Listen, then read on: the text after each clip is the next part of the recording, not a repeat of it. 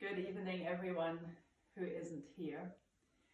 Um, the next concept in our little lexicon gala is the concept of revolution. And what I'm going to do is that I present quickly three, I give a run through through three different concepts of revolution and try to connect them to our present moment. But the good thing is that if I mess that bit up, you'll still learn something about those three notions of revolution that perhaps is um, of a bit longer duration um, of validity. So the first is the political revolution, the second is a dialectical notion of revolution, and then I talk a little bit very tentatively about what I call interstitial revolution. What's political revolution? Political revolutions are events of popular sovereignty. Of course, the grand model for it is the French Revolution, which for us signifies a moment of collect- collective self organization and even the birth of collective self rule. It means that as a nation or a population takes control of decision making and also of what it is that decisions are made on. That's a constitutive process during which the political body even um, fashions or constitutes itself.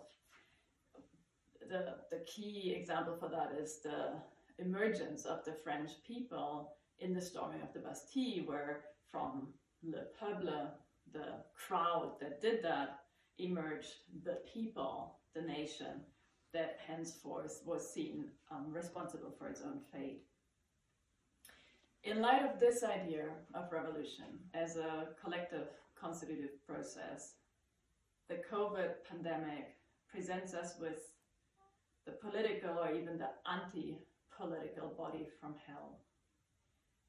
I don't, I don't, um, I think we can sort of see exactly the opposite of a constitutive process at the moment. It doesn't trigger popular sovereignty, but the epidemic triggers an older, darker form of sovereignty, the Hobbesian sovereignty that stood at the beginning of modern statehood and is more suited to absolutist rule than to democracy the virus reactivates something like the original scene of modern statehood in that it reminds us of that first premise of Hobbes' Leviathan that we are all equal. But we're equal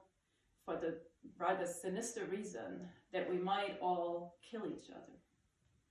And so, in light of that egalitarianism of fear, or egalitarianism of viral fear, we need a sovereign. We need something to protect us from each other we need something that separates us in little atomized cells um, and gets us out of touch. And here we are. That's the kind of authority or rule that is flourishing at the moment, and uh, for good um, epidemiological reasons, while COVID um, is conquering the world. I still find it amazing how little critical theory that I have read in the last weeks has managed even to mourn that loss as necessary as to some extent it might be of the world, of our public sphere, of everything that popular sovereignty and political revolutions conquered for people to assemble and to congregate, to shape their lives, that that kind of shrinking of our whereabouts to whatever home we're lucky to might be might be lucky to be having. I think there is something like a like a staggering indolence. I don't know whether that's a word in English, like a loss, a lack of pain in the face of that loss of a common world. Um, I've read several pieces of critical theory where us writers, who of course love um, to be left alone, even revel in ideas of individual monastic life. But that's, I mean, that's not politics. That's not revolutionary. And I must say, I find it terrible that I'm speaking here to the bookshelves across and not to an audience I can see. In fact, the only good piece I've read on the loss of our world was written by Salome Balthus, who's a Berlinian sex worker they might have noticed something that critical theory will for a long time, I think, catch up on, on realizing. So nevertheless, even though the virus seems to empty all the spaces in which and the public architectures, the practices through which modern revolutionary democratic sovereignty had emerged, it might bring us at least the trace of connectedness. I mean, it it's a negation of parts of social life due to distancing, but it produces a certain kind of connectedness. It's a connectedness because somehow with this damn virus, we all have the same thing that we're interested in. There's something that, that combines our focus, something that everyone discusses in a very transnational and in a very kind of intense way. So this very private isolation in which we're driven also makes us reach out and makes us curious in experiences of other people that maybe form something like a new collective. And yet, I think the fact that this collective is locked at home and mediated through platforms which already hold the key and the passwords to new forms of sovereignty against which Hobbes' Leviathan is rather a small fish is also in itself frightening. What's more, it the lockdown intensifies a division between those of us who are sort of fearing the plague and who are controlled to not contamine each other, but who are at least not themselves seen as the embodiment of the threat, of the danger of the virus that needs to be kept outside and needs to be given no shelter within our neatly divided um, space. So when, when Foucault famously talked about the um, plague lockdown and its relation to state of nature thinking, then he thought it overcame a previous way of dealing with epidemics that we had in with, with leper, where you excluded people and it started the new regime of discipline. And I think at the moment we actually have both of them. We have the exclusion of the lepers at the European borders, and we have the discipline of the plagued um, within our countries. And yet, rather accidentally, as this virus affected collectivity, which reaches across the division because the leper and the plague um, affected are the same, they, they're suffering from the same threat of the same virus, it makes us see that there are other things we can do that we didn't think we could, like stopping to fly or drastically lower air pollution. So, and in, in less sadistic countries than Germany, we can even pay some of the population something resembling a basic income. So there are little traces of a sort of new body politic, but it has no way of taking control of itself. But those, those are just glimpses of something that potentially could be a shared political horizon. It's far from a revolutionary breakthrough. So, how could such a breakthrough happen? And I'm going to move to the, the second model, which has a very clear answer to that, and that's the dialectical understanding of revolution, which thinks of revolutions as something that can happen to the social whole precisely because it is a whole, a totality, which revolves around a central contradiction. So, because our social whole is structured by a certain failed promise or incompatibility, it can be that that kind that can be the leverage point to move, to shift the whole thing to something else. And famously, with, with regard to the sort of critique of capitalism that Marx brought forward and the model of revolution he read off the French Revolution, this contradiction has something of the of the shape of a promise of a of political power and political ideals, like in the French Revolution, the ideals of equality, um, um, liber- liberté, égalité, fraternité, so um, freedom, equality, and sisterhood. And the reality that partially fulfills them and constantly undermines them at the same time. So, because the material context of in which that promise was first formulated is one of capitalist class relations, then the equality that is both promised by the political ideals and also partially realized at the moment of the labor contract, where indeed the capitalist and the worker both have the right to sign the agreement, then in the next moment, this equality is lost because at the end of the workday, one of them um, can count his gains, whereas the other goes home as poor as they came in the morning. So this this promise is, is there, it's even partially practically realized, but it's also made impossible by the material context in which it's said. And if we want to, this is a very elaborate model of revolution, obviously, one that requires a lot of interpretation until you have your social whole um, described in a way that, that makes you see and trust such a contradiction. And I don't know whether there is a valid description of our current crisis that lives up to that aspiration. But something that, that some observers have started um, formulating and that I find promising is to think that the current moment is a crisis not so much of production but of reproduction because certain normative expectations that we have come partly through kind of first world comfort and in the um, European um, rich industrial societies, partly through a however hypocritical humanitarian discourse